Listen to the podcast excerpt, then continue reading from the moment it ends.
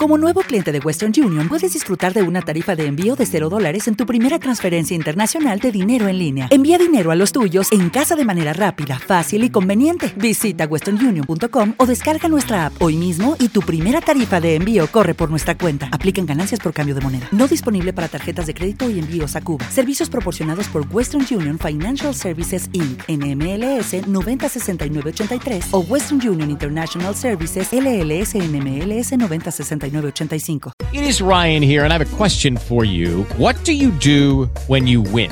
Like, are you a fist pumper?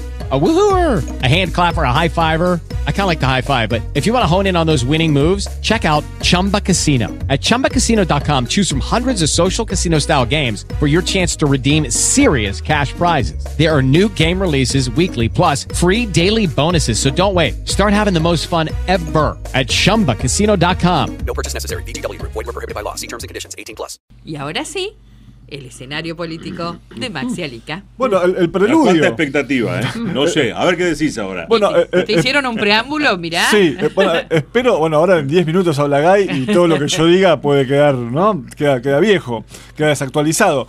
Bueno, no, lo que sí se sabe, eh, para anticipar un poco lo que va a decir el intendente, ¿qué, qué diferencia va a tener esta presentación de presupuestos respecto a anteriores? Primero que hay una conferencia de prensa, cosa que no es habitual, se manda el presupuesto Claro. a consejo y- y, después empieza a trascender la información y demás. ¿Por qué hace una conferencia de prensa el intendente? Bueno, porque va a anunciar dos cosas que tienen que ver con el eje del discurso que viene sosteniendo desde hace algunos días los principales figuras del PRO y que hemos hablado acá y se ha hablado y se han hecho notas también acá en la radio en todos estos días vinculados con la necesidad de hacer recortes de gasto político y hacer eficiente, mucho más eficiente o todo lo eficiente que se pueda del gasto público en general.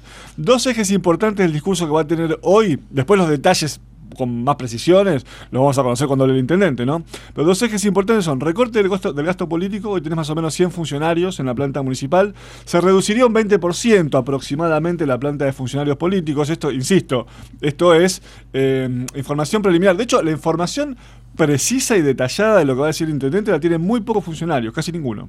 Ajá. Hay detalles que algunos funcionarios de primera línea no conocen. Eh, eh, Conocen la idea general, por supuesto, porque es un equipo que trabaja en equipo. Pero bueno, hay, hay ciertos detalles que algunos se van a enterar incluso, o se están enterando ahora, me imagino que les comunicarán antes de la conferencia de prensa, pero se están enterando ahora o en los últimos 5 o 10 minutos. Eh, a ver, recorte de gasto, poli- de gasto político por un lado. Eh, recortarían alguna secretaría. Uno se hace la- un repaso rápido, diría que las de los principales alfiles políticos, que son Pablo Romera en la Secretaría General, Tomás Marisco, Gestión Urbana, Marcos Streitenberger en Gobierno, no va a haber desjerarquización. Quizás saquen alguna dirección Claro. dentro de, o alguna área dentro de esas secretarías, pero no eh, bajarle el rango, digamos, no serían ele- secretarías a eliminar o a reducir de rango. Uno supone que economía tampoco, salud tampoco, infraestructura tampoco, porque son troncales en cualquier Exacto. administración. Eh, política social es lo mismo. Y cultura, que viene reactivada últimamente, también yo creería que no la van a bajar de rango. Eh, además, porque no solo porque la reactivaron, sino porque además le generaría un ruido político muy grande. Hay Sa- mucha sabemos gente. que hubo mucho, cuántos problemas y discusiones Sí. tu- tu- hubo en la ley de cultura. Y ahora que está todo más o menos Tranquilo. mejor organizado, digamos, más calmo, con otro, con otro flujo de diálogo entre la- las autoridades municipales y las comunidades de artistas, trabajadores de la cultura, etcétera, etcétera, yo creo que no, lo va- no nos van a Que tocar. Quedan Además dos. venimos de pandemia, o sea que han venido con Sí. de capa caída durante dos años, ¿no? Sí, También. exactamente. Bueno, y quedan dos, que son innovación tecnológica y producción, que son relativamente nuevas. Tienen poco tiempo. Innovación tecnológica que la tiene Ricardo de Huert y producción que está a cargo de César Tomasi. Yo creo que si hay algún recorte en términos de secretaría, bajada, de- o sea, baja, ¿cómo sería? Una eh, degradación, si querés, o sea, bajarle el grado o la jerarquía, yo creo que habría que esperar que vaya por alguno de esos dos lugares o por los dos. Eh, después, insisto, sería más que nada de segundas líneas las que recortarían para bajar la planta de funcionarios. A eso iba, porque Sí. una reducción de un 20% Sí. en eh, el número de funcionarios implican que a tu casa o Oh. te reubicamos en otro sector. Pero Bueno, además hay claro. gente también que no tiene planta. jerarquía y que está trabajando en esas Por áreas. así ¿no? dejan Claro, planta sí. política y pasan a, pasan a planta permanente, obviamente con Sí. la anuencia del sindicato. Algunos son, de hecho, ya empleados municipales de base y ocupan cargos políticos, Claro. con lo cual también Claro. ahí podría, tal vez podría verse eh, parte del recorte. Ahora, en términos presupuestarios, esto, esto es gestual de la política, ¿no? También lo viene diciendo el intendente. El recorte de la política es una demanda cada vez más creciente de la sociedad. El clima social da para pedirle a la- a más austeridad al funcionariado en general, en todos los niveles del Estado. Pero en términos numéricos, si uno lo miras fríamente, no te chicas, no, te ahorras, no ahorras Claro, tanta. Siempre claro. ahorras, ojo, no, no hay que minimizar ni, ni subestimar el ahorro que se puede producir con estas cosas, pero no está el gasto grande el de ahí de- en, en un- en una organización, una administración municipal. El municipal en este caso, estatal en cualquier nivel, ¿no?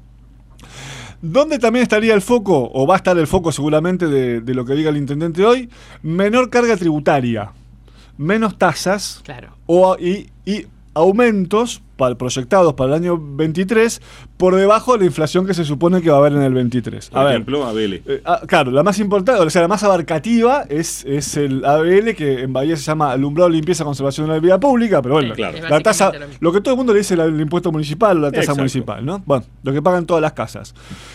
Este año tuvo un aumento del 49,5% más o menos, ¿no? Porque siempre tiene algunos retoques, depende de los sectores, etcétera, etcétera, pero ese, ese fue el número que se estableció a fines del año pasado. Y no se tocó. Y no se tocó a lo largo del año, cosa que sí pasó en otros municipios. Montermoso. Porque, por ejemplo, que aumentó 20% más en agosto, por, a- a- lo aprobó el Consejo por mayoría.